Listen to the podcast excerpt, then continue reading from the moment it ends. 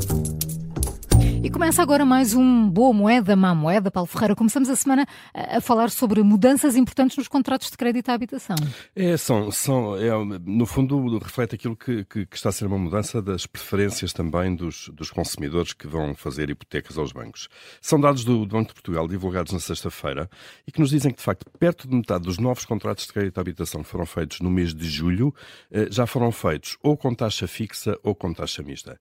Isto é uma mudança muito, muito importante. Historicamente, Historicamente, a percentagem uh, destas duas modalidades, destas duas taxas, no conjunto ficava nos 15%, portanto, são 15 em cada 100 contratos é que eram feitos com taxa fixa ou, ou, ou, ou variável, ou mista, uhum. um, e em junho foi 49%. Uh, é uma diferença eh, uma diferença, um salto enorme e, e, dado de uma forma muito, muito rápida. E porquê é que isso acontece? Olha, acontece primeiro com a subida das taxas de juros variáveis, uhum. uh, Euribor, uh, os contratos feitos desta forma um, pagam mais juros e, portanto, neste momento é possível contratar uma taxa fixa de arranque no contrato, de arranque, isto é, se for fixa, é de arranque e de fim de contrato, mantém-se. Mas uh, a taxa fixa atualmente está abaixo daquilo que é a taxa variável, que é feita pela Euribor mais o spread.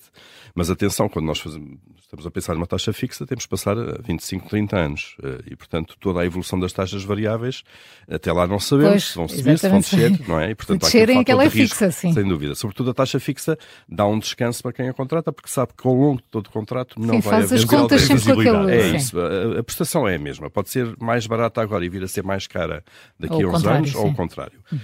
Um, e, e, portanto, isso é uma primeira razão. Uh, a, a, subida dos juros está a fazer com que neste momento as taxas variáveis sejam mais altas do que a taxa fixa.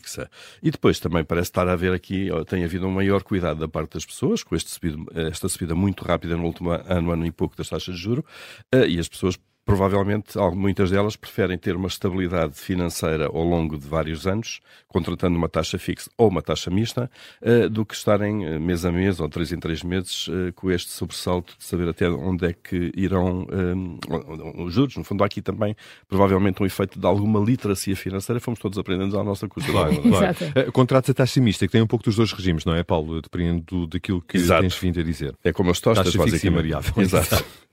A taxa, a, taxa, a taxa mista, no fundo, é contratado com os bancos, e os bancos têm diferentes modalidades para isto, contrata-se durante os primeiros eh, anos do contrato, que pode ser os primeiros 2, 3, 5, 10 anos, há bancos que até fazem mais, contrata-se a taxa fixa durante esse período e, imaginem 5 anos, durante 5 anos a taxa não mexe. E depois, a partir daí, então passa a ser indexada, passa a ser variável indexada uh, à taxa Euribor. Um, esta subida refletida pelo Banco de Portugal tem ocorrido, a subida de número de contratos uh, feitos a taxa mista ou, ou, fixa tem ocorrido sobretudo nos contratos com taxa mista uh, e os números confirmam de facto. A taxa mista uh, foi quase 39% dos contratos e a taxa fixa ficou uh, pelos 10% e nasce muito acima uhum. do, que era, do que era habitual. Uh, já, para termos uma ideia, já agora a taxa de juro média dos novos contratos, independentemente de ser fixa ou variável ou mista, praticamente não se alterou uh, no, mês de, no mês de julho, ficou em 4,24% contra 4,23%, portanto uma centésima, Sim, o que significa de facto que houve pela primeira vez em muitos meses uma estabilização uhum. da taxa de juro que são contratados os créditos de habitação. Paulo, e depois há também novidades nos juros dos depósitos. Ah, isto é um, enfim, é uma uma boa moeda, mas uma boa moeda muito pequenina, não é? É, assim daquela, é uma moeda das pretas. Exato. vale pouco. Aquelas que vão ficando para o final, Exato, na carteira, da é? carteira, ou que se põem lá numa, numa gaveta em casa. Um, é, devagarinho a taxa de juro que os bancos pagam pelos depósitos lá vai subindo. Em julho deu mais um saltinho, passou aqui de 1,58 para 1,69, portanto aqui um, 0,11 hum. pontos percentuais, uh, uma décima se quiserem Sim, mais. Mas ainda assim são as quintas mais baixas da zona euro. É, sendo Portugal está ali na, na na, na lista do fim, se ou no fim da lista, não é? Podemos comparar com a França, por exemplo, que, em que a média dos juros dos depósitos, que é o, é o país da zona euro com, com a média mais alta, 3,51%. Bem mais atrativo. Bem mais atrativo, mais do dobro, mais do dobro. daquilo que se, paga, que se paga em Portugal. Há outros países com juros médios acima dos 3%.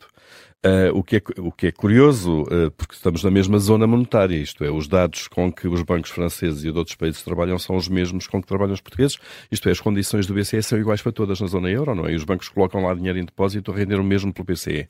Um, como é que isto então se pode, se pode perceber? Estas taxas estão diferenciadas. Há uma questão de concorrência, antes de mais, nos mercados bancários, há bancos que concorrem mais uns com os outros do, uh, do que noutros países. A questão da literacia financeira também é importante. falas tantas vezes. É, em Portugal há muito aquela, deixa-se dinheiro no banco e lá fica. E as pessoas uhum. nem pensam se querem, fazem contas quanto é que está a render, se não está a render, se havia formas alternativas de o pôr a render uhum. um bocadinho mais, Sim. com o mesmo grau de segurança, se quiserem, sem risco. E, portanto, essa é uma questão essencial. Uh, e depois a própria necessidade estrutural dos mercados eh, bancários, no caso, na captação de poupanças. Isto é, para que é que os bancos querem os nossos depósitos? Porque pegam nesse dinheiro e vão emprestá-lo a outras pessoas. Uh, basicamente é, é, é, essa a circulação e os do dinheiro. Os portugueses não têm tanta necessidade de capital não tem, de captar esse... Não, não terão neste momento porque a procura de crédito também estará mais atenuada uhum. uh, e, portanto, não precisam tanto de ir eles precisam desses depósitos, mas como nós todos, de uma forma genérica, portugueses, lá deixamos o dinheiro, mesmo sem ser remunerado ou, ou, ou ser mal remunerado, eles não precisam de se esforçar eh, de facto, para ter a captação de depósitos para depois emprestar. Portanto, há aqui uma série de, digamos, de uma, uma, há uma conjuntura estrutural que leva a estas diferenças também. Paulo Ferreira e o Boa Moeda Má Moeda, amanhã há mais novidades.